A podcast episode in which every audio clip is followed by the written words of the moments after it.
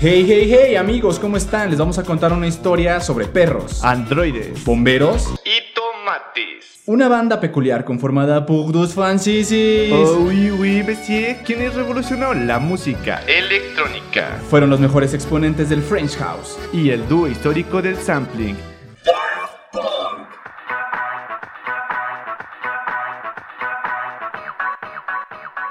Hola amigos y muy bienvenidos a un nuevo capítulo más de Radio 09020. Sí que sí, sí que sí, sí que sí. Esta vez nos complace un chingo hablar de esta banda que como ya saben es Daft Punk. Primera vez que damos vuelta al mundo, güey. O sea, ya no es rock. Ahora, música electrónica. Empecemos eh, muy brevemente para la banda que nunca nos había escuchado, que es su primer capítulo. Nos presentaremos rapidísimo. Hola amigos, yo soy Liz. Hola amigos, yo soy Quique. Esta bella voz que escuchan es de Chucho. Esta J voz que escuchan es de la Braya. Y como ya saben amigos, yo soy Cuacha, el más ñoño. Hola, Cuachita. Ahora, discúlpenos eh, porque tardamos creo que tres semanas en volver a grabar. I'm sorry. Pero es que se cruzaron las, que las vacaciones, que el grito y un chingo de cosas. Y acá mis valedores Y se un chico fueron. de mota. Ay, Sole. Acá no es veis, cierto, mamá. Aquí. mis Olivia, amigos no. se fueron a, a Canadá. Según ellos iban a grabar, pero no, solo se fueron a poner pachecos. ya a todas pachecas se nos olvidó el viaje. El video teníamos, del viaje. teníamos que probar lo que era ser legal. Y, güey, sigo comiendo pozole. Amigos, empecemos con, un- con esta pregunta. ¿En qué se imaginan cuando escuchan el nombre de Daft Punk? Robots. Ok, muy bien. Música robotizada. Ah, cabrón, música robotizada. Sí, Yo solo voy a hacer un ruido.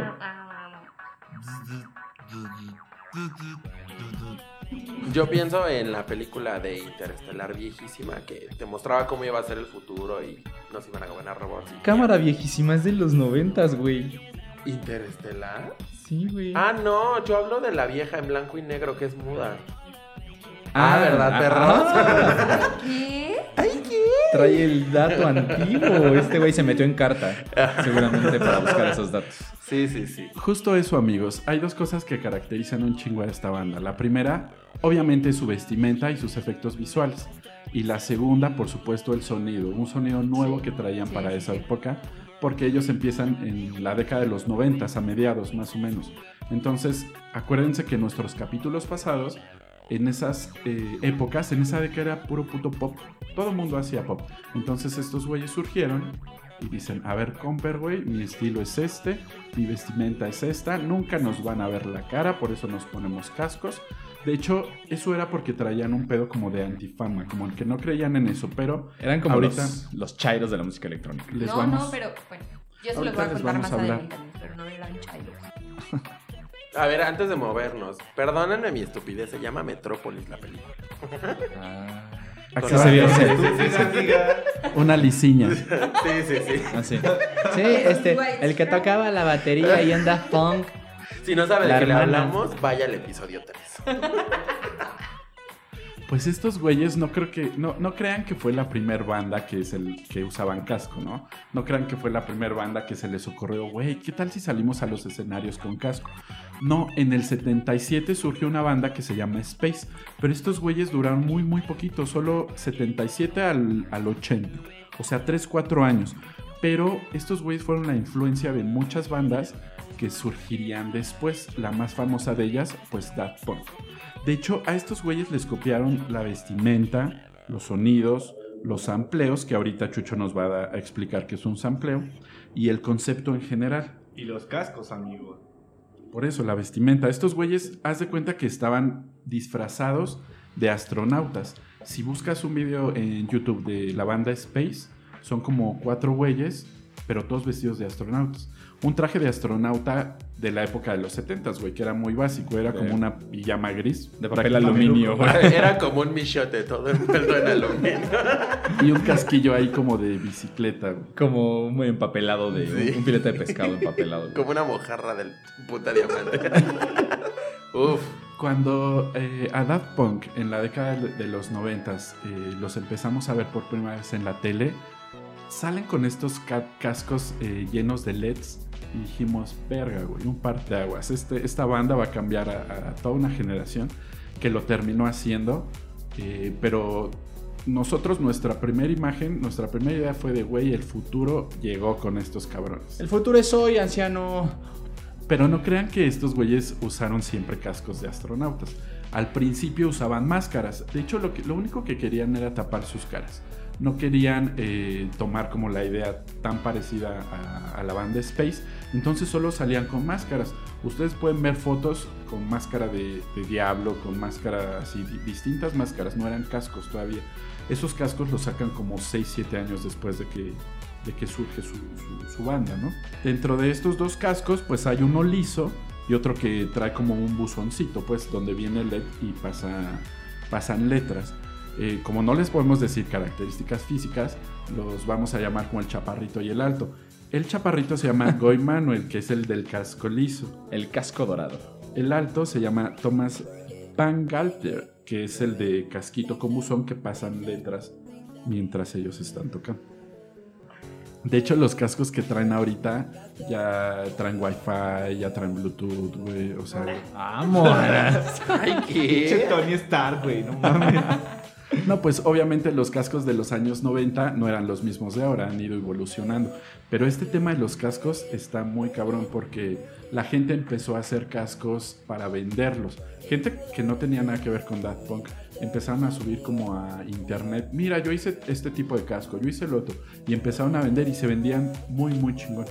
Oye, pero me imagino que, o sea, Daft Punk no nació siendo Daft Punk, o sea, tiene algo de ideología, algo de, pues, de dónde jaló el sonido, ¿no? Claro, Kike nos va a platicar un poquito de esto, güey, porque justamente el casco no es solo para ocultar su, su identidad o, o su, o- o su físico.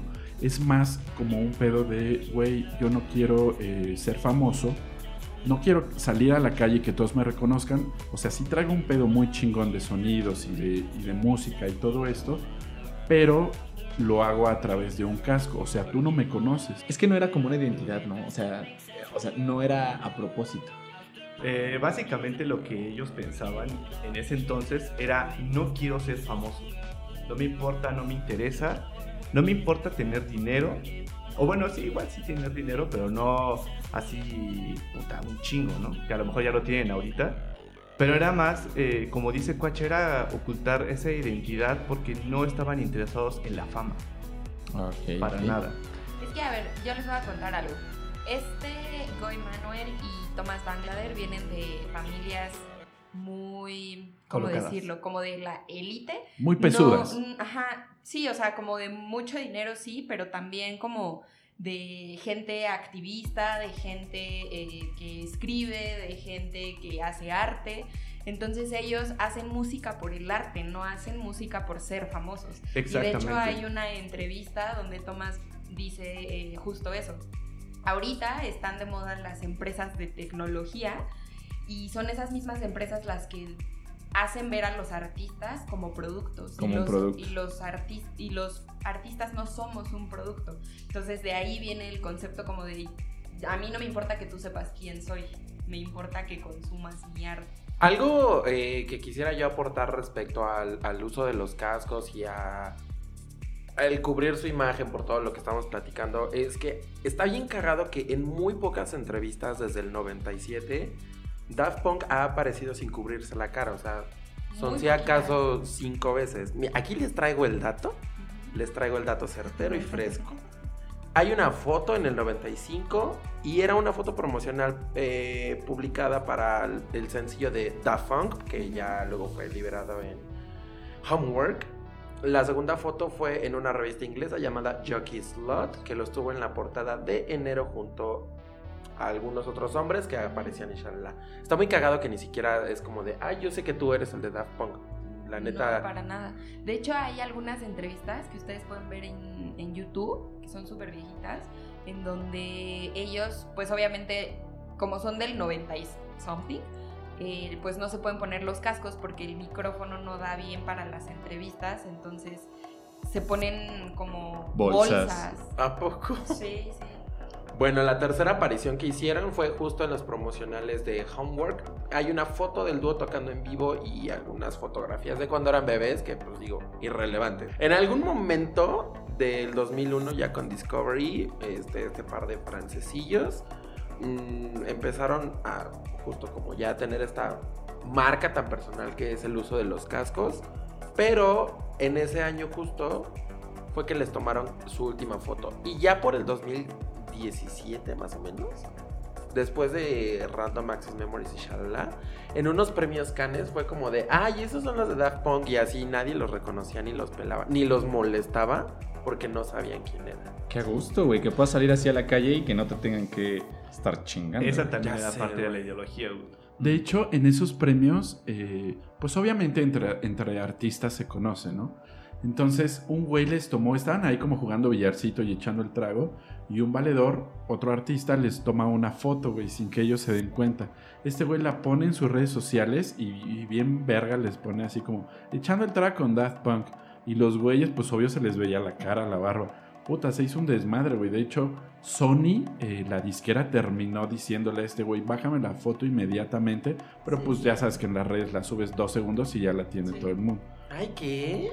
Como los no nudes. pasa. ¿Cómo que mis niños están así? ¿Cómo que mis nudes están en internet? Upsi. Bueno, pues vamos a empezar a darle contenido sabroso A al ver. podcast. Va, va, va, va, va. Bueno, pues como en cada capítulo, amigo, y si no lo sabes, vete a dar una vuelta a los pasados. Nos encanta dar un background acerca del género que estamos hablando, que como ya escucharon, pues es la música electrónica, ¿no? Y déjenme decirles que lo- las personas que me conocen de tiempo atrás saben que eh, por ahí de la prepa secu fui DJ. Todos fueron DJ. Perdóname, mamá, Pero fui DJ. DJ. bien o DJ de esos de que nada más hay en la compu, que que le pongo play y luego le pongo pause y luego le subo un poquito. ¿Qué, ¿Cómo No, se no. llamaba este pinche programa pitero que todos tenían? Virtual güey? DJ. L- l- Yo me fui hacia el psychedelic trance, entonces no ¿Qué? estaba tan sumergido en los DJs que ellos conocían. Pero A ver, bueno, pero- Música de acidoso, güey. Cuéntanos un poco qué onda con la música electrónica, porque yo escucho que si French House, que si Psychedelic Trance, Que si tu no sé trance, qué. que si tu miau trance. pues yo no entiendo, yo solo uno lo escucho más rápido que otro y ya. mira, eso es muy importante. Eh, eh, al haber estado dentro de este mundo del- de, ser DJ y del psychedelic trance me ayudó mucho a como comprender cómo Las estaba hecho, ajá, exactamente, cómo estaba hecho la música. Y déjenme decirles que dentro del mundo de la música electrónica hay dos tipos de personas. Los que la comprenden, la entienden y que inclusive en sus iPods en ese momento traían eh, tracks de 7 minutos, las disfrutaban, güey, y podían hasta determinar el, el, el- el- vaya, el género por el BPM o por el golpe por minuto. Y gente como... Y la gente que bailaba. y gente como Liz que pues no decía, ponte el punchis punchis, ¿no? Y así, o sea... o sea, Sí, sí, Fridu, sí. pa, para, pa, pa, ahí ya, ¿sabes? Pero bueno, sigamos. Están en buenas manos, amigos. Sé de lo que hablo. Y bueno, para empezar me gustaría hacer como un pequeño ejercicio, porque quiero que piensen en lo primero que se les viene a la cabeza cuando piensan en música electrónica. ¿Por qué hago esto? Porque a lo mejor para algunas personas puede ser Polymarch y para otras personas Ok. puede ser, no lo sé, este, Disclosure. O sea, si se dan cuenta, Ok. hay un abismo, hay mucho tiempo entre DJ y DJ o entre concepto y concepto. ¿Qué quiere decir esto? La música electrónica, o sea, para los mortales, es música que se produce con aparatos netamente electrónicos. Sé que suena estúpido, amigos, pero a lo que voy es que eh, van elementos electrónicos, elementos sintéticos como los teclados, los sintetizadores y los sonidos precargados que hace rato comentó Cuacha, ¿no? Que son los samplers. Y, pero bueno, eh, si bien se tienen registros de, de música electrónica desde finales del siglo XX, o sea, hace Hace- años, ajá. se sabe que se empezó a ganar fama por ahí de 1960.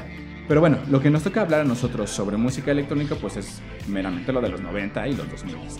Eh, entonces, vamos a empezar. Ya saben que me encantan los rockidatos. Y este está súper bueno. Lo primero que tienen que hacer es llamarle a su amigo, que todos tienen un amigo que, que es DJ ahí de reggaetón, y decirle, oye, ¿tú sabías que en 1964 Robert Moog lanzó el primer prototipo de la serie de sintetizadores más famosos del mundo? Los famosos sintetizadores Moog. Y yo sé que a lo mejor ustedes van a decir, "Ay, yo soy diseñador gráfico, ¿a mí qué? ¿Me dice qué?". Pero, eh, o sea, Yo soy maricón, ¿eso y entonces, gracias a este sintetizador Moog, se escucha la primera canción de música electrónica, que es la siguiente, DJ, arráncate.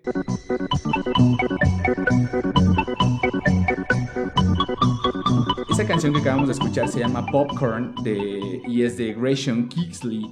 Y pues bueno, seguramente esa tonadita la escuchaban todos en sus Nokia de infrarrojo. ¿En qué época era eso más o menos? Era de ahí del 69. Sí, ya está vieja, vato, como tú que fundaste la Salle. Bueno, de aquí en la época posterior, es- o sea, estamos hablando ya de 1970 y hasta 1980, la música electrónica se empezó a meter en la industria comercial, como todo. Entonces empiezan a traer sintetizadores ya todos en la bolsa. Ya era más fácil encontrar a un güey con un sintetizador, así como ahorita encuentras a un güey con- Haciendo reggaetón. haciendo reggaetón o con tenis fila super culeros. De así. discapacidad. Hola Alejandro Espinosa, te mando el beso.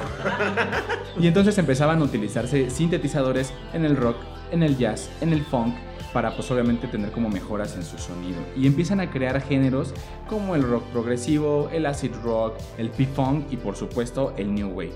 Es que, ¿sabes qué pasa aquí? Las primeras piezas o los primeros tracks de música electrónica obviamente buscaban esa originalidad, o sea, hacer sonidos meramente electrónicos. O sea, si se dan cuenta, que eran soniditos, como si tuvieras tu ringtone de, del 2001, ¿no? También tiene un chingo de ciencia, güey. O sea, neta Sí. es arte también, güey. No porque sea electrónico y el sonido venga de una computadora o de un cinte, es eh, menos... No, no, no. Tú No, ya te pusiste muy secuencia, sonamaco, carnal. Pero les voy a hacer una pequeña punto y aparte, un pequeño punto y aparte. A lo mejor no se han preguntado lo siguiente, pero ¿se han dado cuenta que esa música no se bailaba?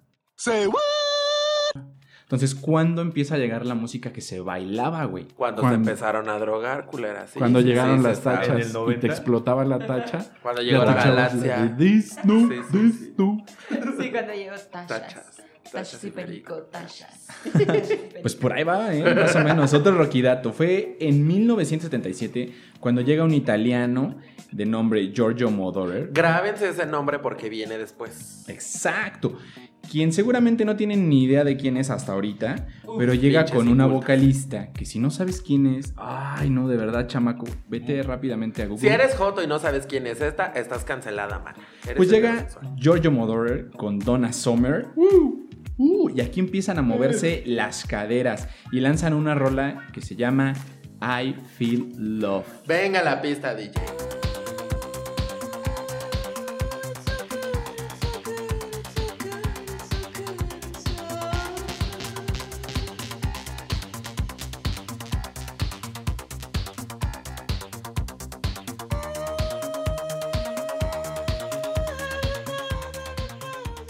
Se dan cuenta, aquí ya empieza a agregarse otro elemento, que es la voz, voz. Sí, a la sí, música sí, electrónica. ¿Correcto? Entonces aquí empiezan a hacer el famoso dance, a bailar, papá. Y llegan los 80s. Fue la época de oro para la música electrónica. Ya todo el mundo le metía mano. Ya podía haber voces, ya podía haber más elementos. Y llega el mejor, bueno, no sé si el mejor, pero de los géneros más famosos, el house music. Entonces aquí la, la- la- la banda ya eh, este, podía ser electrónica de nivel, güey. Y ya por fin llegamos a los 90s, a lo que nos tocó a nosotros. Oye, pero por ejemplo, ¿cuál es la diferencia? Hacía una diferencia sensible del house y de Electro. lo que había primero, como dance o, o El electro, electro puro, 100%. güey.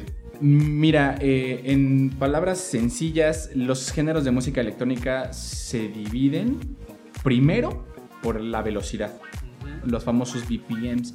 Entonces, el primer, el primer dato que tú tienes o que debes de tener para saber de qué género estás hablando es la velocidad de la música.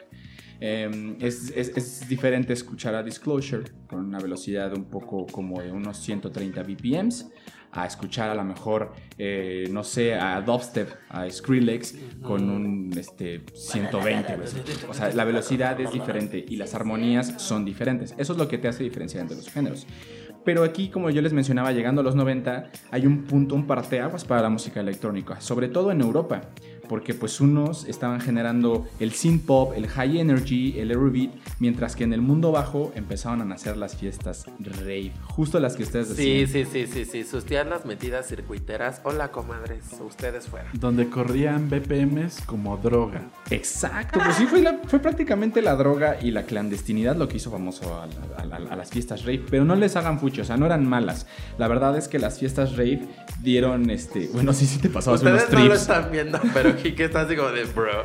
Sí, sí te pasabas unos trips malos, pero dieron origen a muchos géneros nuevos como el trance, que es ese que escucha todos los tíos en 100.9, en Pe- beat perdón. 100.9. A- Ahí quiero resaltar algo, o sea, porque estos trips de droga de días y días y días no es algo que nació en los 90. Tenemos esta onda hippie de los 60 donde hacían la misma mierda.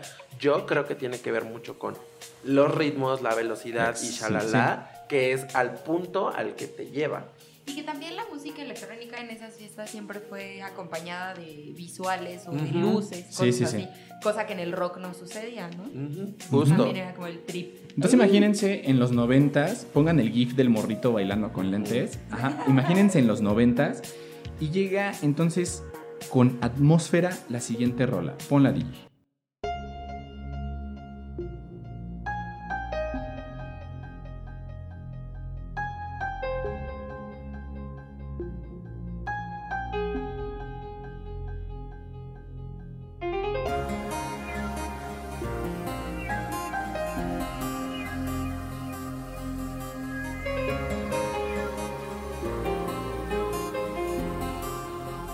Children de Robert Miles y en 1995 se convirtió en la primera canción instrumental huevos, o sea, aquí ya había un piano de por medio. Entonces, pues ya eran varios elementos, había voz, había beats y había piano. Entonces ya llegamos a los 2000 donde la música electrónica abre la puerta a géneros como el dance pop, como el electro hop, que no tienes idea de qué es el electro, el electro hop, pues puedes escuchar a, Yeah, a The Usher y este y de aquí pues ya empezamos como a prostituir un, empezamos a prostituir un poquito la música electrónica. ¿A prostitu qué? ¿Por qué?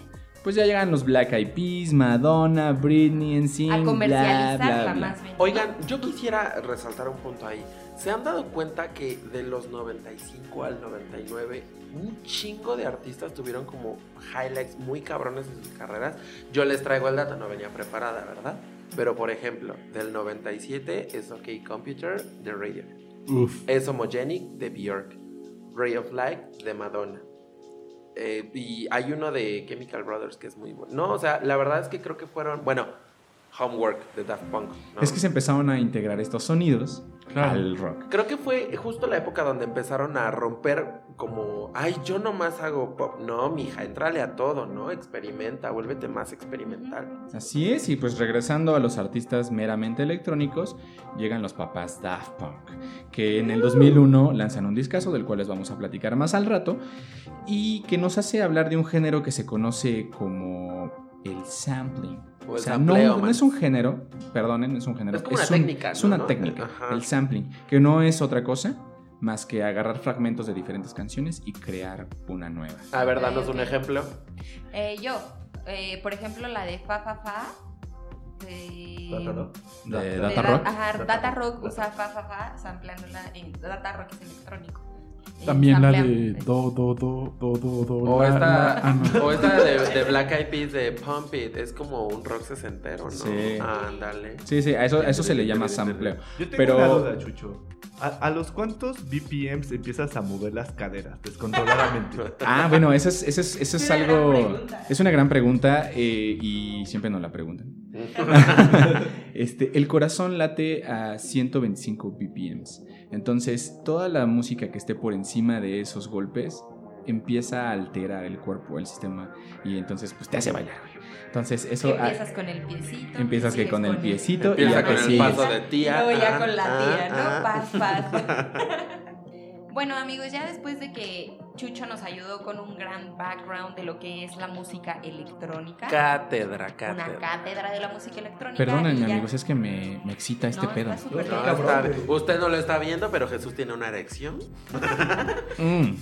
Y bueno, también ya les habíamos platicado un poco de lo que es Daft Punk, eh, conceptualmente, de dónde se inspiraron, cómo fue que iniciaron. Nada más los voy a recapitular ahora. Yo con los integrantes, que son dos, pero no siempre fueron dos. Al inicio, amigos, eran tres personas. Ay, yo pensé que ibas a decir 20 como la banda al recodo. No, eran tres. Era un trío de tres pasantes. Ya. Y no se llamaban Daft Punk, porque lo que hemos aprendido en todos estos podcasts, que es, amigos, Que nunca se queda el primer nombre porque se les ocurre lo más culero. Vaya, no encuentro fallas en su lógica. Y pues esta no fue la excepción. La banda se llamaba al inicio Darling Y pues mm, duraron un año, no estaban tan chidos, medio experimentaron con el rock, pero pues no les funcionó. Así que Manuel, Guy Manuel y este, Thomas le dieron las, grasas, las gracias. Le dieron grasas. Le dieron las grasas trans y saturadas. Gracias a, a este Tenga sus grasas. Le dieron su margarina. ¿A quién es la otra J? A ver. Loren se llama. Mm. Y, pero oye, resulta que este Loren, o sea, esa decisión fue muy certera para todos, porque Loren ahora es nada más y nada menos que el vocalista de Phoenix. No, no es el- ¿Cómo es- es- crees? Es el guitarrista. El guitarrista de Phoenix. Lisiña. Corrigiéndole su dato. y- Lisiña, Jesus Christ. Pues en, en, Homework Phoenix. tienen una rolita que se llama Phoenix. Actually. eh. Ah. Y bueno, Y, permi- perdóname que te interrumpa. Si llegan a escuchar Rocky Dato Extra eh, eh, Get Lucky, la, o sea, la rola empieza con Like a Legend of the Phoenix, the end. Sí, escuchen, sí, sí, sí, sí, sí. Y en español dice como la leyenda de Phoenix, Ah. donde empieza, donde termina, empieza, Empieza. de nuevo. Ay, le mando el beso a. Lauren. Ah, la recordaron. Muy buena decisión porque Phoenix la verdad es que es una bandota. Oye, pero ¿por qué cambiaron al nombre eh, De Daft Punk. de Daft Punk? Pues en realidad se dice que después de sacar su primer sencillo llamado Daft Punk, uno de los escritores críticos de música de un periódico de Versalles eh, hizo una crítica sobre ese sencillo y ahí en alguna manera de describir a qué sonaban le puso Daft Punk. Entonces estos dijeron, ah, nos gusta, suena chido, así que se queda. Daft Trash Suena Punk. chévere. De Suena eso, eh, chévere. por eso empezamos el intro diciendo perros androides y todo eso. No crean que se nos ocurrió. No crean que seguíamos Pachecos de Canadá. ¿eh? Eso no se grabó en Patricia. No, no, no. Daft es el acrónimo de Dogs, Androids, Firemans and Tomatoes. Tomato. Por eso empezamos Ay, así. qué Es que estos dudes andan en otro pedo, son artistas, les digo, a todo le quieren dar significado, todo es un concepto y lo que sea. Entonces estos dudes, Guy, Manuel y Thomas, pues se conocieron en el Liceo Bernos, porque como ya les platicábamos, estos dudes pertenecían Pomposas, a, pomposas. La, ajá, sí, a la aristocracia de Francia. Entonces pues ya así fue que, que formaron ellos dos lo que es hoy Daft Punk. ¿Pero eso qué era? ¿Era la secu, la prepa o...? Sí, estaban en su secu, exactamente.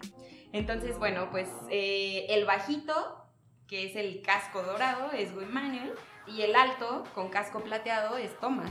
La neta es que como pues en todas las bandas siempre hay un chido, ¿no? El cerebro de la banda, y en este caso es Thomas Bangladesh.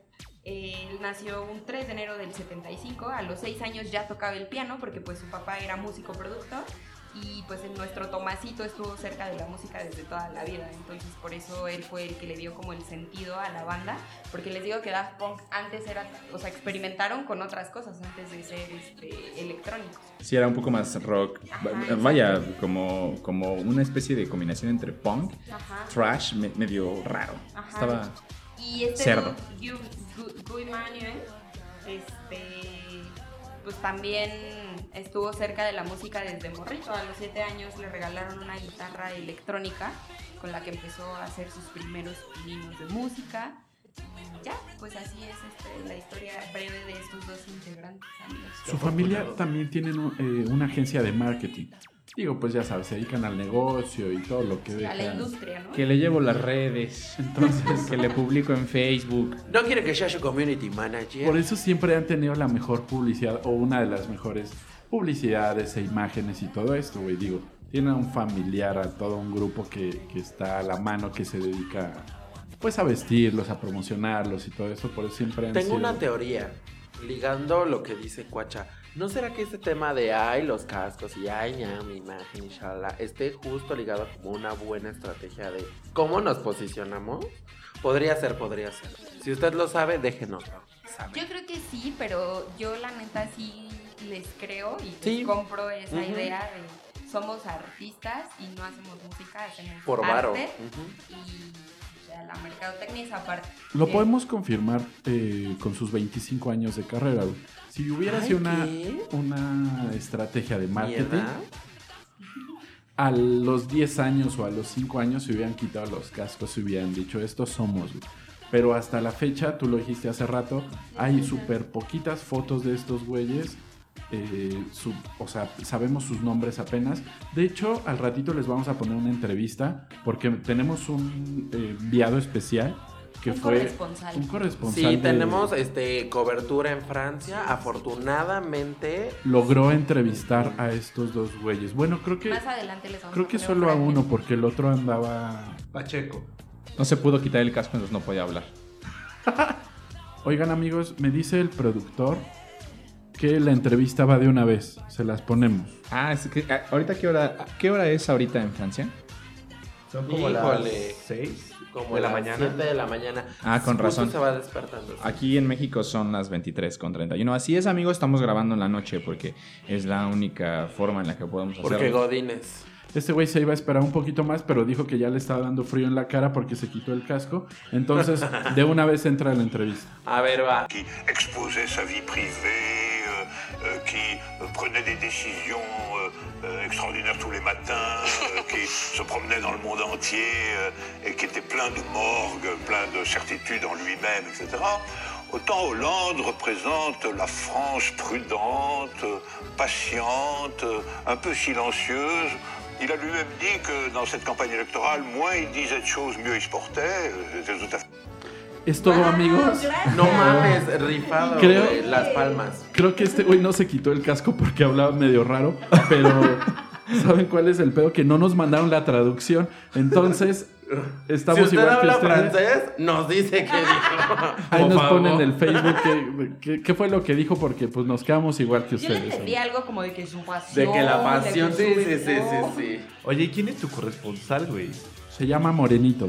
No, no, no. Un no. agradecimiento especial a Eduardo Eduardo Razo. Razo, a.k.a. el negrito, el morenito. Un besote hasta su isla. Coquera. Que está por allá en Francia, se fue a estudiar y a hacernos la entrevista. Oigan, pero todo esto, fíjense que haciendo como el research para todo esto, este, hay una pregunta como muy importante.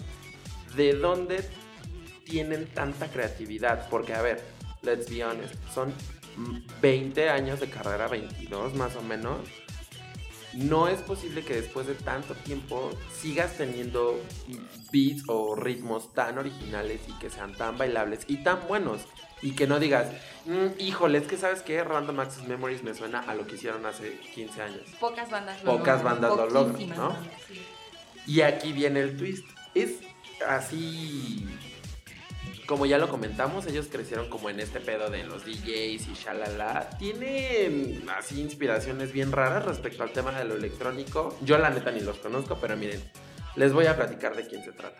DJ Sneak, Hyperactive, Brian Wilson, Jamie Gerald, Waxmaster y a la única que sí conozco, a su tía Afex Twin. Eh, fueron como inspiraciones primordiales para la banda. Eh, Thomas y Guy Manuel iniciaron sus ritmos a partir de todo lo que escucharon de, de estos exponentes. O sea, eran como influencias de sonido. Ajá, te voy a decir algo. Yo la verdad es que, como dije, al único que conozco es a Apex y no me gusta porque se me hacen sonidos muy cargados, muy pesados y muy saturados.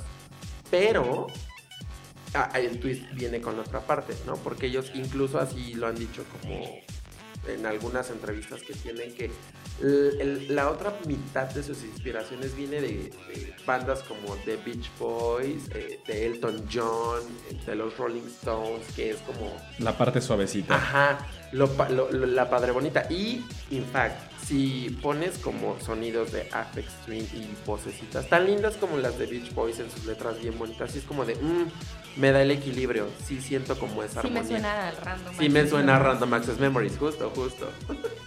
A pesar de lo anterior, algo en lo que siempre hacen como mucha énfasis es en decir que nunca han tratado de buscar sonar como sus inspiraciones, es sino tienen, no quieren, tienen su sello, su marca en cuanto a sonido, en cuanto a lo que hacen, pero siempre tratan de experimentar con las cosas que se utilizaban hace 25 años, hace 20 años. Eso, eso que acabas de mencionar es importante. O sea, los primeros discos que hace Daft Punk lo- los hacían prácticamente con un sintetizador. O sea, na- nada más. No metían este, mezcladoras, no metían cosas eh, muy sofisticadas. Eso les da un sonido muy orgánico, vintage. muy propio, muy vintage.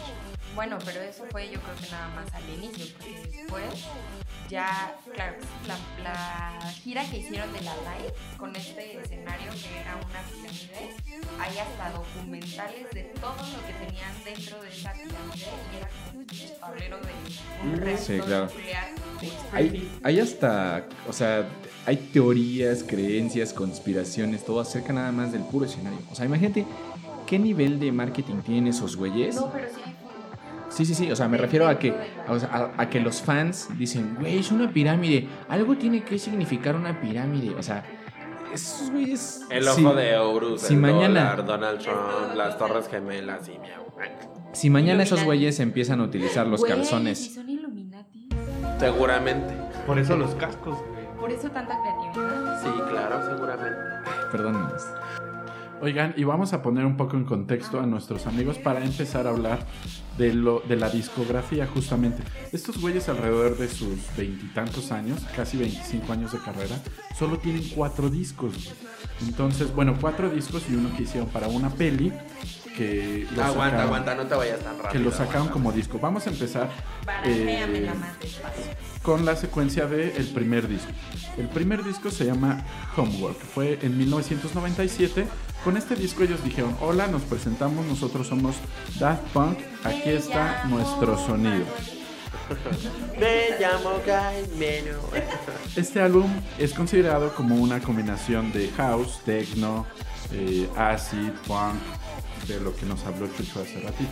Daft Punk, eh, ligado a lo que dice Cuacha, considero que este disco, fíjense nada más, o sea, algo que platicábamos y que fue como muy cagado también respecto a Placebo, es que a ellos les pasó algo similar.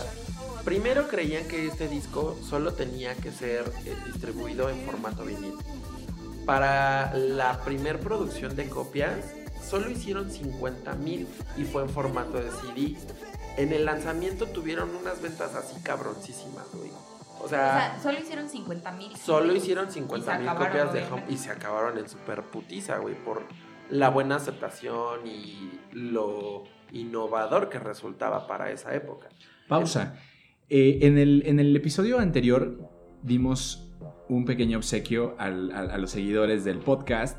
Eh, regalamos una edición especial de un disco de Placebo y en este episodio A ver, denme un redoble de tambor. Un Discovery. Así que estén muy atentos a lo que platicamos porque lanzamos dinámicas, preguntas acerca de la información que les damos para que se puedan llevar este disco. Eh, todavía no sabemos porque no nos ha llegado, es una pieza original, no sabemos si es CD o si es vinilo, pero estamos ahí pendientes, les vamos a estar informando por las redes. Y estudien, no sean tontas, estudien. De hecho, es un disco que nos mandó el corresponsal.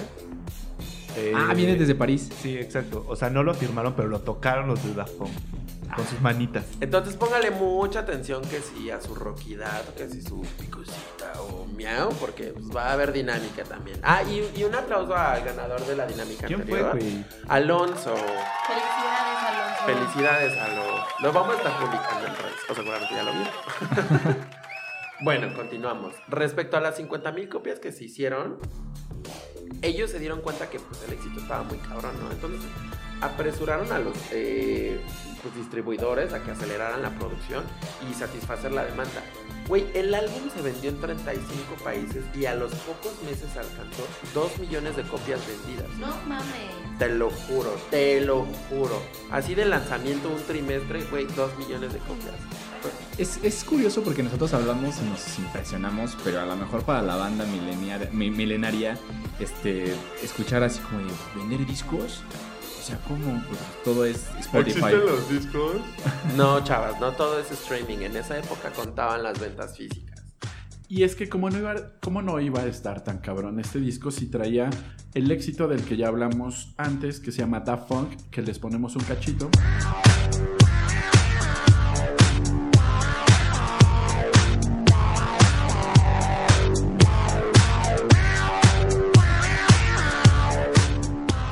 Y este otro éxito de Around the World.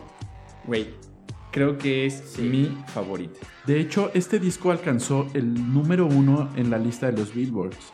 y fue certificado como disco de oro por tantas y tantas ventas. Pues nada, este disco se ha llevado a otros reconocimientos y está incluido en el libro de mil y un álbumes que tienes que oír antes de morir. Ya sé, güey. De hecho, en el texto de este libro, el crítico Alex Reiner declara que Homework sirvió como un puente entre los estilos club bien establecidos y el floreciente eclecticismo del Big Beat. Meaning que tienen canciones como para el chill, para relajarte, para estar miau. Y canciones también para putear bien duro y bien sabroso. Vámonos. Sí. De ahí a que, que venía el Discovery, ¿no? Viene, ajá, esta pinche joyota. Es Aquí, una echa- joyototota, güey. La neta, Arranca. para mí es, es uno de los mejores discos. Pero, o sea, la neta es que sí, todos están muy chidos. Pero, eh, para mí el, el mejor de todos los discos es el Discovery. Que es el disco que nos mandó Daft Punk desde... desde- Sí, este es el disco que viene en la dinámica. Pónganse. Ok, bueno. Pues les voy a contar. En 1999 el dúo comenzó la producción de este segundo álbum, que había comenzado igual un poquito antes, un año. Y en el 2001 el álbum Discovery fue lanzado en un estilo synth pop. Y bueno, lo que inicialmente sorprendió mucho a los fans de, de Homework, todos se quedaron con su cara de ¿Qué? Ay, ¿qué? Y bueno, el grupo comentó que quería reconectar las actitudes que tenía desde niños.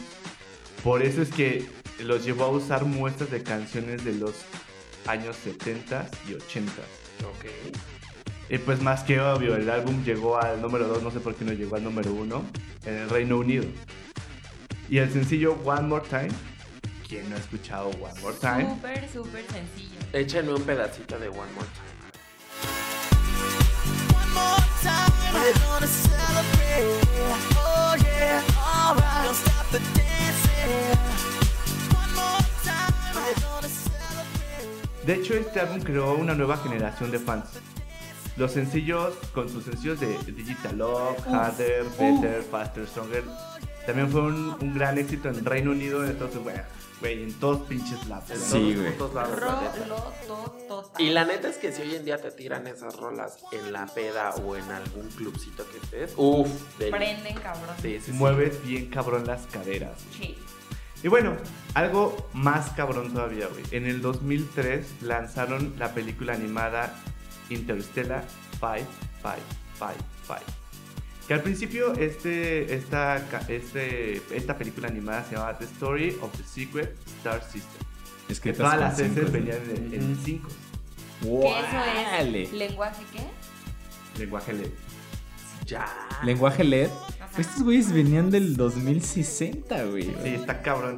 Y bueno, Daft Punk produjo la película bajo la supervisión de Leiji Matsumoto. ¿Alguien sabe quién es ese güey? Yes. ¿Quién dijo ver yes? quién es. Ah, yo sí sé. Eso no, no, no sé si no sé si me da pena decir que sé Ah. quién es. Porque pues, sí, pero a ver, este, carnal. Bueno, es un güey, es un dibujante, no sé si sea la, la, la profesión como tal, Ilustrador. ilustrador de, de, de cómic manga. Ok. Sí, te debe dar pena. No, la neta es que este güey, o sea, todo su trabajo está súper chingón y para estos franceses era su héroe. La película animada era la historia de todo el disco.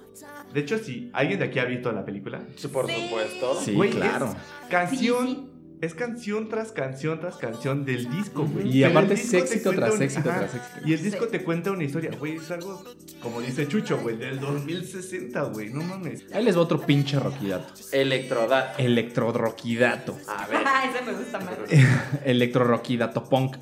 O sea, eh, eh, eh, la, la película de Interstellar, o más bien el video de One More Time, salió en, Car- en Cartoon Network, güey. O sea, en un canal de caricaturas salía una banda de música electrónica. O sea, es algo que nunca se había visto. Es por, es por eso que, no ellos... vuelto a ver. Es por, ellos, es por eso que ellos querían retomar estas actitudes que tenían desde niños. Y de ahí a cuál nos vamos? Al Human After All, ¿no? Exactamente, de ahí yo les voy a platicar este disco que su entrega se hace un 14 de marzo del 2005. Es un álbum, la verdad, bastante controversial, trae mucha polémica, amigos, se los voy a contar ahorita. Venga. A Ay, ver. tiene sencillos súper chidos también como Human After All, como se llama el disco, Robot Rock, Technology y Prime Time of Your Life. Están muy buenos la neta. Este, pero pues como siempre o como ya se esperaba, Daft Punk presenta otro estilo completamente diferente al que habíamos visto en el Homework. Yo En pensé que ibas a decir que una novia cagapalos. Ah, no, no, no, aquí no queremos Yoko. Ono. Aquí no tenemos Yoconos, gracias a Dios.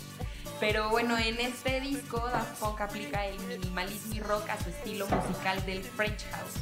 Entonces, bueno, pues la primera razón por la que este disco causó polémica fue por algo bien chistoso, amigos. ¿Cuánto tiempo creen que se aventaron haciendo este disco? No tengo Ah, idea. ¿Mucho o poco? Un poco. Yo ya poco. escuché este pedo, pero ¿Un mes? pues muy poquito. Un mes y medio, seis semanas se tardaron. Madre. Fueron dos semanas de producción y cuatro semanas de mezcla. Entonces, bueno, ya cuando salió este disco con su primer sencillo que fue Human After All, pues recibió todo tipo de críticas. La verdad es que es un disco difícil de escuchar, es un disco con ritmos que no son nada fáciles y nada pegajosos, a diferencia de lo que veníamos escuchando en el Discovery. Y pues bueno, este tanta polémica cruzó que causó, perdón, que eh, listas profesionales de música como Pitchfork, Pitchfork Pitchfork. ajá. ajá, o Rolling Stone le dieron calificaciones de 6 y 7 de 10. Pero- Es así, casi Ya nadie cree en lo Pitchfork, pasaron, güey. lo pasaron de panzas. Sí, pero te estoy hablando del 2005, donde Pitchfork sí tenía... Nah, eran o sea, pinches te- te- envidiosas, Te, destrozaba o te ponía en la gloria. Y a estos dudes pues los pasaron de panzazo literalmente con el Human After. Cosa que seguramente les venía valiendo. ¿no? Exactamente, les valió algún, les valieron tres galaxias de verga porque en alguna- Galaxias por interés. Sí, porque de hecho en alguna declaración Thomas dijo que este era su disco favorito, porque este disco fue pura improvisación y por eso se tardaron tan poquito en hacerlo. Por- Qué y chido. lo que querían reflejar con este disco es que estos güeyes están en otro pedo conceptual y artístico. Lo que querían reflejar dentro de su música electrónica con esta improvisación era ese, esa parte de humanidad, ¿no? O sea, porque ellos decían en una entrevista que les hicieron que así justo es la humanidad misma, pura, pura improvisación. Decían, no somos máquinas, o sea, sí, pero también somos humanos. Ah, ok. Básicamente sí. Y pues este disco, como les decía, que es como ah, con sonidos medio difíciles de, de procesar, pues era porque los asociaron ellos a sentimientos como el medio y el miedo y la paranoia. Entonces, pues por eso la grabación, de hecho, no tiene la intención de hacerlo sentir bien a los Sí, es un poco atascado, ¿eh? O sea, si lo escuchas, sí es así como de, ¡ay, güey! Entonces, pues, Quiero correr. sí, pues a Sí, es no muy Apex Twin. Sí, ya. sí, y pues como les digo, no les fue nada, nada bien con este, con este nuevo disco. Hasta que al siguiente año hacen esta gira llamada Alive, de, las que, de la que ya les hemos contado un poquito, por el escenario tan mítico que tuvo. Entonces en esta gira Alive, que fue una gira que duró un año y medio y que visitaron básicamente todo el mundo, eh, tocaron piezas como Human After All, y bueno, pues la gente reconsideró completamente la opinión que tenía sobre este disco. O sea, dijeron, damn, Daft Punk. O sea, ya en vivo es tienes". como de, ok, Sí, lo tienes completamente. we're so sorry, sweetie. ¿Alguien ha visto Daft Punk en vivo? Mm, No mames, ojalá no me muera sin verlo. Híjole, dudo mucho. ¿Creen Sí, que en venga esto- al, al- al Flow Fest? Ay, ¿qué? Sí, o sea, si sacan un disquito próximamente, igual el próximo año los atoramos por allá. No, Oigan, no, no. bueno, entonces, pero la polémica no se acaba todavía aquí, amigos. Entonces ya fue como altibajos, ¿no? Primero Oh, como que que a la- gente no le gustó, luego lo escuchan en vivo y dicen, no mames, sí está bien chido.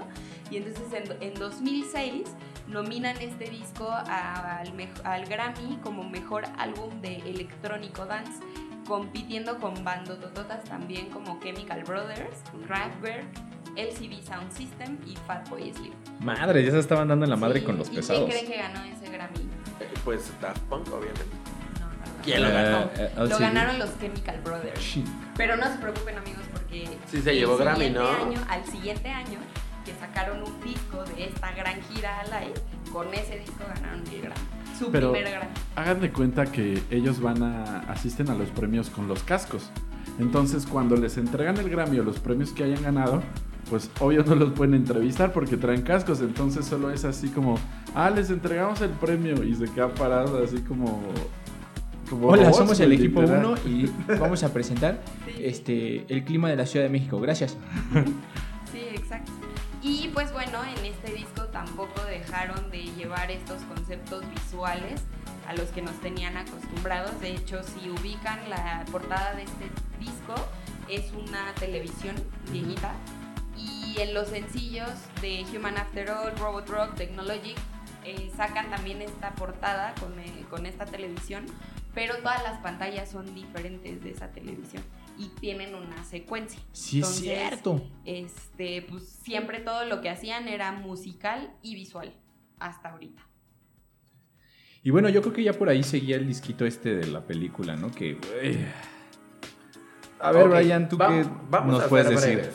Eh, se llama Legacy, es parte de la secuela de la película Tron, que se estrenó originalmente en 1982. Esta que salió en el 2010, creo, es la segunda parte. Mm, la neta es que no soy nada fan del disco porque a mi parecer suena muy repetitivo, justo como tiene que ser un soundtrack.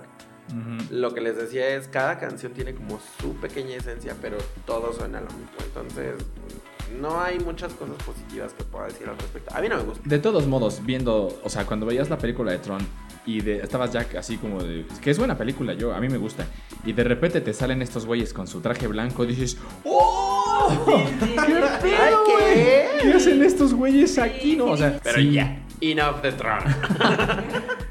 Bueno, pues yo creo que ya eh, un poquito terminando con la discografía, viene el RAM, el Random Access Memories. Uf. Aplausos para ese Sí, disco. sí, sí, sí, sí. Masterpiece.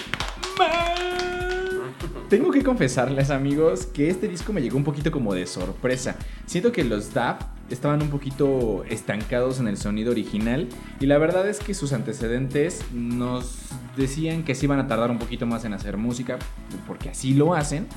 Y pues no- yo la neta no estaba esperando otro material de estudio. Pero me encanta pensar que el Random Access Memories venía muy, muy preparado. Es eh, mejor preparado que cualquier michelada de la lagunilla. güey. Ay, Uf, qué. Una michelada de la lagunilla ya es muy Ya es un pedo muy heavy. Porque Random Access Memories llega en el 2013, que llega con un modelo muy interesante de marketing. Lanzan una sola canción en modo preventa para iTunes, que en ese momento pues era quien dominaba el mundo de las bibliotecas digitales de música.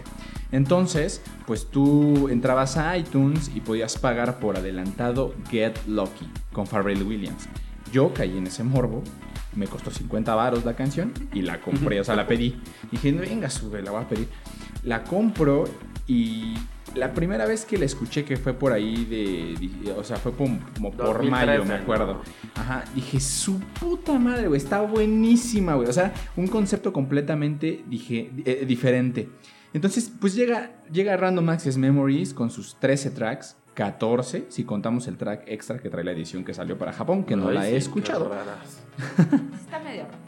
Y lo primero que te brinca cuando ves este disco son los personajes que, se, que pues prácticamente se volvieron la imagen del disco, ¿no? Estamos hablando del mismo Pharrell Williams, muy buen productor, muy buen músico, de... de- no, de- de Neil Rodgers, excelente arreglista y excelente guitarrista fonquero de los 80s, y la tía borracha Julian Casablancas. Es que no pudieron haber elegido mejor sus palabras. Sí, eh, la neta sí. Si bien Random Access Memories se llega a presentar con Get Lucky, que en lo personal no creo que sea la mejor rola de todo el disco, No, Ajá. Es Para haber sido el primer sencillo, creo De hecho, se tardaron 18 meses en escribir la música y la letra de esta rola, güey. Por eso está tan bien hecho. sí, o sea, no creo que sea la mejor, pero tampoco quisiera quitarle crédito, porque tiene su valor. O sea, tan solo en un año salió en el 2013, en el 2014 ganó un Grammy como grabación del año y mejor interpretación de pop dúo grupo. Entonces, eh, ¿cuál es su rola favorita del Random Access Memories? La, la mía sí es Get Lucky, perdón. La mía, Giorgio by, by Moroder. Creo que a mí también la de Giorgio o la de Instant Crush. Instant Crush. Yo estoy con Cuacha, me quedo con Get Lucky. Uf. Ok, qué, ok. Qué, qué. Pues a mí, eh, a, a mí me encanta recomendarles y en este me, me gustaría decirles cómo es el paseo por Random Access Memory. Es importante que sepan que cada canción de este disco eh, tiene un porqué, tiene un significado, inclusive hay rolas que tienen hasta dedicatoria. Y eh, bueno, desde el primer track Give Life Back to Music, como su nombre lo dice, Daft pretende regresar a la vida, la música, o sea, ellos cantando, cantan ellos mismos con un vocoder, que es este aparato que les hace pues, la voz como de robot. Y pues desde aquí se empiezan a sentir las guitarras funk que dices, wow, güey, o sea, traen otro concepto diferente a lo electrónico. Ya arrancados con esta rola, síganse con el track 3, que es el que le gusta a Brian, Giorgio by More Order, que bueno, Joya. super pieza fundamental de la historia de la música electrónica que si no pusiste atención y no sabes quién es, regrésate un poquito porque ya hablamos de él y de I Feel Love con Donna Summer, ¿no? De aquí, ya aprendidísimos, me encanta siempre pasar por Instant Crush, que en lo personal tengo una pelea interna porque, pues bueno, es el vocalista de una de mis bandas favoritas, estoy hablando de Julian Casablancas, pero estaba como en su etapa de nadie me comprende. Y es, pero bueno, por el otro lado es un track muy bueno, como para un cigarrito y Sí. un roncito, ¿no? O sea, se disfruta. Algo Un bacacho, una cuba de bacacho. Algo interesante es que esta pista llega a manos de Casablancas cuando se estaba promocionando el disco de Legacy. O sea, tuvo mucho tiempo Casablancas como para ponerle la letra y creo que lo hizo bastante, bastante bien. No se entiende ni madres, porque tiene una distorsión ahí medio rara su voz. Es que sabes, aquí ya Pero es justo lo que te estaba diciendo. Cas- Casablancas ya estaba usando como ese concepto de diferente, ¿no? De única y detergente. Creo que es una rola estimulante. O sea, la verdad creo que es como energética y triste al mismo tiempo. De ahí, aviéntense las que ya todo mundo conoce: Lose Yourself to Dance, Get Lucky y acaben de enamorarse con este material con la rola 11 favorita de Liz, Fragments of Time. Eh, bueno, no sé si es la favorita, pero yo siempre la, la- la escucho con ella. Entonces, es un track que teletransporta, la verdad, y que en, en general trae ese feeling como de empezar el día con el pie derecho, de dar lo mejor de ti. En general creo que es uno de los materiales mejores trabajados de Daft Punk. Y fue, aunque la radio choteó un poquito las rolas de Get Lucky y Lose Yourself to Dance, pero pues bueno, no deberían dejar de darle la oportunidad. Créanme, no los van a defraudar. Oigan, y pues bueno, si se dieron cuenta, durante todos los discos había mucha gente que colaboraba con, Con Daft Daft Punk, güey. Curioso, güey. Daft Punk no buscaba a nadie. Ellos los buscaban a ellos. sea, Sí, la neta es que sí tuvieron varias colaboraciones con ellos, pero también colaboraron en- con algunos otros artistas de Daft Punk. Por decir, eh, bueno, si se me va alguno, ustedes me dicen. En el 2007, con la canción Stronger de Kanye West, del álbum Graduation. ah, claro. Eh, en el 2010, Hypnotize You de Nerd, del álbum Nothing. También con Pharrell Williams. En el 2013, en el 2013 hubo varias colaboraciones. Eh, una de ellas fue On Site de Kanye West, de Jesus.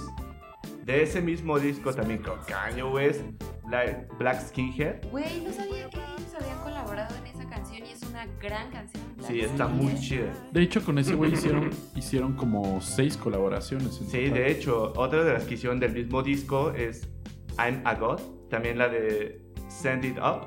En su disco Jesus. Exactamente, en el disco Jesus. eh, con No Pharrell mames Williams. que Send It Up es con... ¿Qué pedo? ¿Dónde No me sabía esa. Ay, me está... Rocky Electrodacto Sí, Punk. sí, sí. Y bueno, también con Pharrell Williams, eh, del álbum Girl, la canción Ghost eh, of Wind, eh, con Weekend, dos veces del álbum Starboy, la canción Starboy y I Feel It Coming. I feel it coming, I feel it coming, I feel it coming, I feel it coming. Es curioso Órale. que un negro tenga voz de O, niña, o voy sea, a aparte, eh, todas las colaboraciones que han hecho con Están Daft delis. Son casi que de éxitos asegurados. Exitazo, ¿no? sí. Es Starboy por es eso, es por eso que Los las buscan. bandas buscan, o sea, ya es, Es como seguro. tu enhancer, güey. Así como de, híjole, me estoy muriendo artísticamente, ¿qué hago? Déjale hablo a Pitbull. Ah, no. Güey. Un, sí, dos, tres. Así. Híjole, no me alcanza para Daft Punk. Deja hago un fit Malu- Maluma, ¿no? Oye, pero ¿qué hacen actualmente? eh? Pues actualmente les voy a contar un poco, amigos, porque está medio sad. Yo, la verdad, estoy pues ya desesperanzada de verlos en vivo. Pero bueno, como ya que nos había contado en el 2016, después de tres años de haber lanzado este gran disco Random Access Memory, pues hacen esta colaboración con The Weeknd. Eh, pero sucedió en este año también algo muy chistoso que a todos nos hizo decir como, ¿qué? ¿Qué está pasando? Como cuando eres perro y te dicen, ardilla.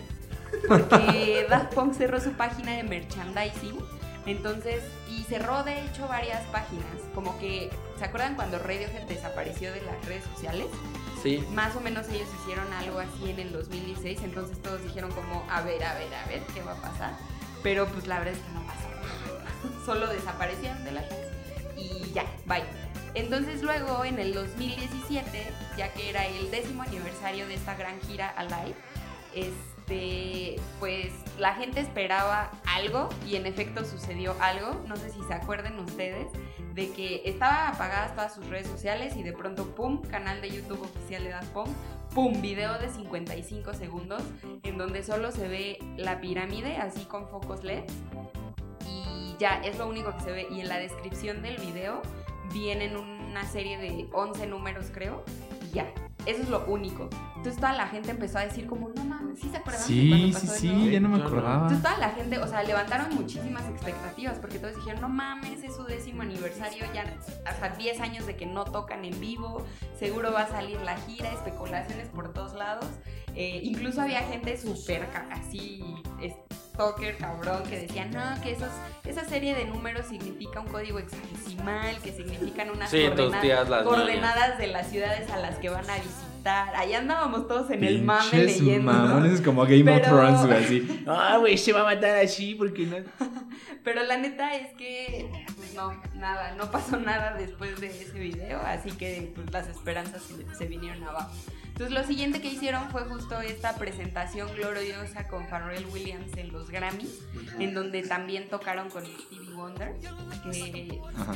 gran presentación. La. Sí, sí, sí. Si no lo han visto, vayan ahorita por favor a YouTube y pónganle Daft Punk, Pharrell Williams. No sin antes compartir este episodio. No sin antes compartir. Y vean Get Lucky y vean qué pinche joyaza de presentación tiene. Aunque Sí, no están, a- ah, perdón, aunque están atrás de una cabina, pero güey, es Daft No, Punk, güey, así están tocando sí. en su casa y lo transmitan por Instagram.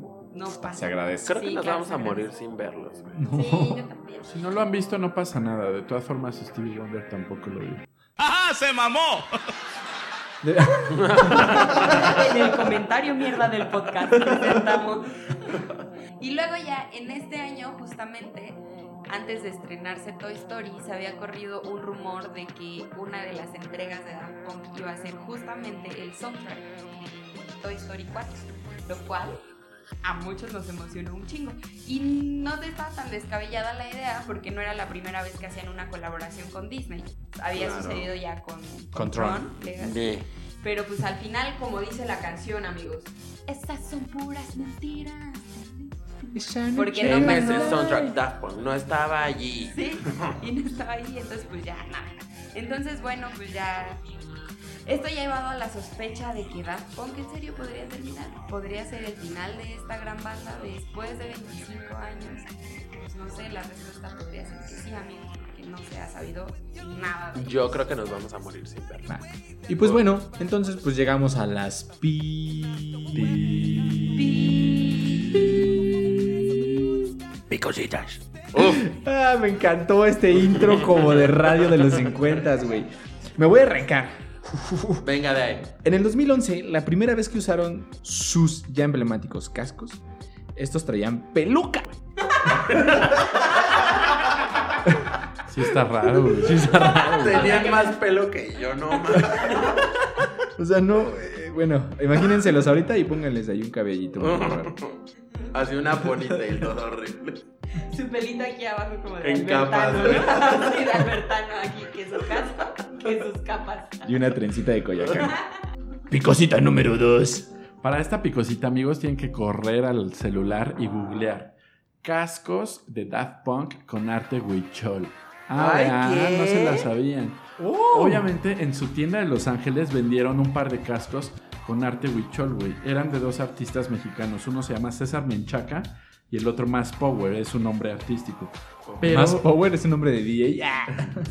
estos, busquen estos cascos, son hermosos, güey. Pues obviamente topan que el arte huichol les conocía en todo el mundo debido a su belleza y su complejidad de elaboración. Son cascos hermosos, güey. Yo creo que los, mejor que, los mejores que han usado Daft. Picosita número 3. Daft Punk es el primer grupo en haber ganado un disco de platino por escuchas en internet, amigos. Eso es. Porque, ¿qué creen? No solo vendían copias físicas, también fueron pioneros del streaming. ¡Wow! Picosita número 4. Amigos, no me lo van a creer. A Yo ver. también, yo también no me lo creo, pero se dice, se rumora que Daft Punk, Daft Punk probablemente estará en Pal Norte. Nah, ¿qué? Saludo especial a Ruby y a Pepe, que estaremos cayendo, amigos son nuestros norteños. amigos norteños. Y estaremos por allá visitándolos en el siguiente Norte. Ay, pues ojalá que sí, porque yo creo que nos vamos a morir aquí, sin verdad. Picosita extra. Se dice, Se rumora. se rumora que Justice son ajá, Justice, que todo Justice. Son los Padawans de Daft Punk. O sea que Sí, Daft sí, Punk sí. tuvo que ver mucho en el, en el género, en el pues en cómo ellos se, eh, se- se lanzaron con el tipo de música que, que también tiene un sonido muy característico. De hecho, yo te voy a, a expandir esa picosita porque también se dice que estos dos fueron elegidos de Daft Punk. Así como. La bendición como de Ajá, Bowie exacto. a Molko. de, Justo, mm. ajá, sí, sí, sí, como que. sabes Si usted es de- naca y no sabe quién es Justice, vaya y escuche. No, sí saben quién es yo. Si no, vete de este podcast. Ah, No, no, no, no, no. Ay, ¿qué? Perfecto, acabamos, nos vamos y esperemos que nos sigan, nos escuchan.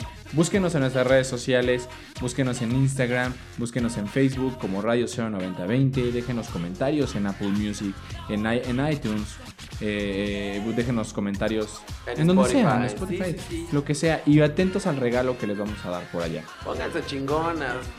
¿Qué pendejas no me sirven, la neta? Si nos escucharon hasta aquí, amigos, gracias porque este podcast duró un chingo, pero es que la banda lo ameritaba. Les amamos. Adiós. Gracias Adiós. amigos, adiós. Adiós.